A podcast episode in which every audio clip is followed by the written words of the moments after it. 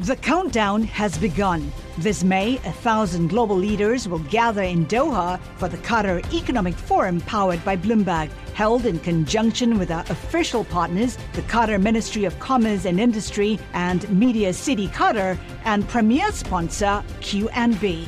Join heads of state, influential ministers, and leading CEOs to make new connections and gain unique insights. Learn more at QatarEconomicForum.com.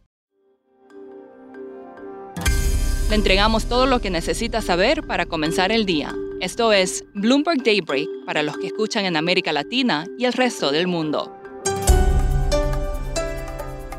Buenos días y bienvenidos a Bloomberg Daybreak América Latina. Es lunes 14 de agosto de 2023, soy Eduardo Thompson y estas son las noticias que marcan el día. Empezamos la semana con noticias preocupantes desde China. Los mercados estaban en baja luego que se supiera que la firma de wealth management Yongji incumplió en el pago de un instrumento financiero.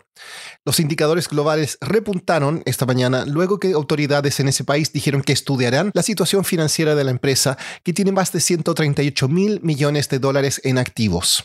Además, el desarrollador inmobiliario Country Garden, uno de los más grandes del país, dijo que busca extender por primera vez el vencimiento de un bono. Goldman Sachs tiene fecha para el primer recorte de tasas de la Fed. Economistas del banco prevén que ocurrirá a fines de junio del próximo año. Sin embargo, otros bancos como Citi y Wells Fargo no están convencidos de que Estados Unidos logre un aterrizaje suave.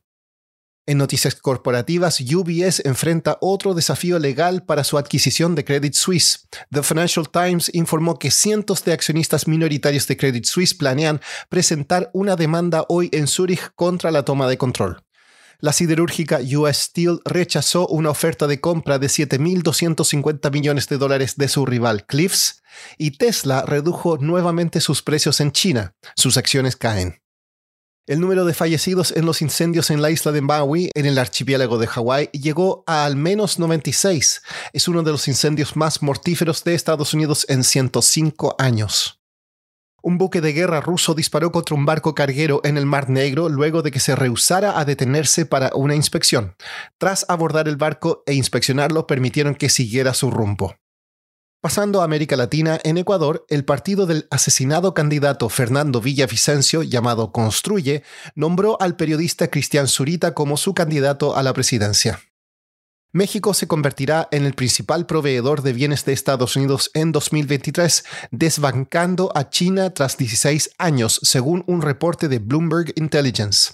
El nearshoring está reconfigurando la demanda global y los patrones comerciales. En Argentina tuvimos una gran sorpresa política. El candidato libertario Javier Milei, quien ha propuesto, entre otras cosas, dolarizar la economía para contener la inflación, se alzó como el candidato más votado en las primarias presidenciales paso del domingo.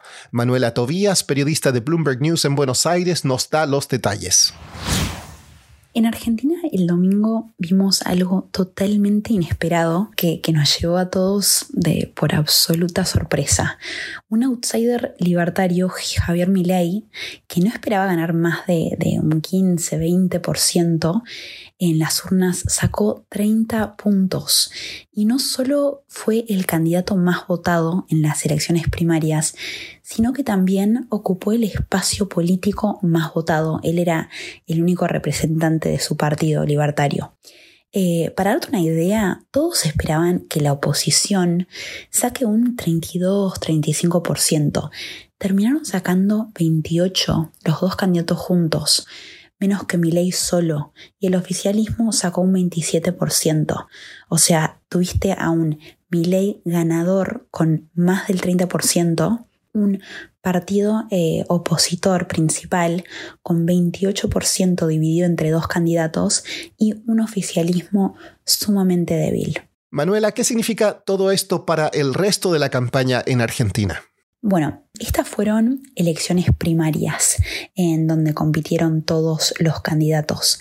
Ahora lo que, lo que vimos es un termómetro de lo que puede venir en la elección de, octubre y también una definición de quiénes van a ser los candidatos.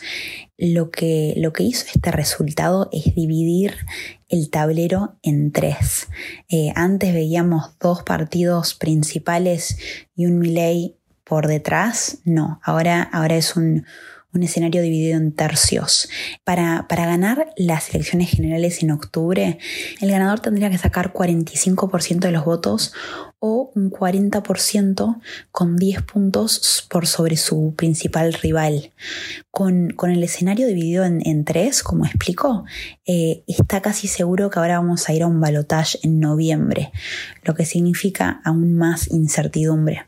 Ahora quedan Milley, Patricia Bullrich, que fue ministra de Seguridad en la presidencia de Mauricio Macri, y el ministro de Economía actual, Sergio Massa. Habrá que ver cómo se pelean, eh, cómo se da esa pelea política entre los tres. ¿Y cómo se está viendo este resultado en los mercados financieros? Este era el escenario menos esperado y que, que, se esperaba se iba a mirar con mayor pánico. Eh, y aquí estamos, ya, ya estábamos en un escenario complicadísimo en la Argentina con una inflación del 116% al borde de otra recesión.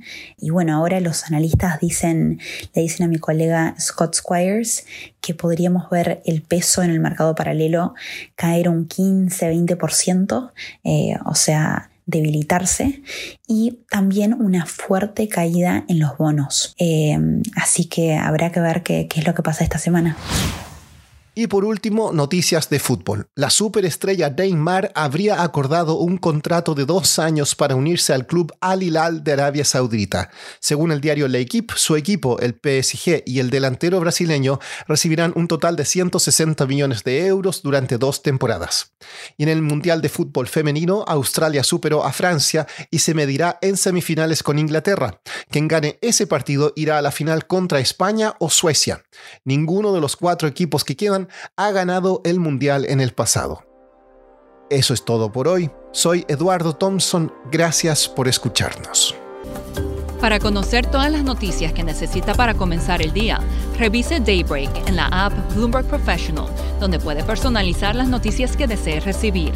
También puede suscribirse a la versión solo audio en Spotify, Apple Podcasts o la plataforma de su preferencia.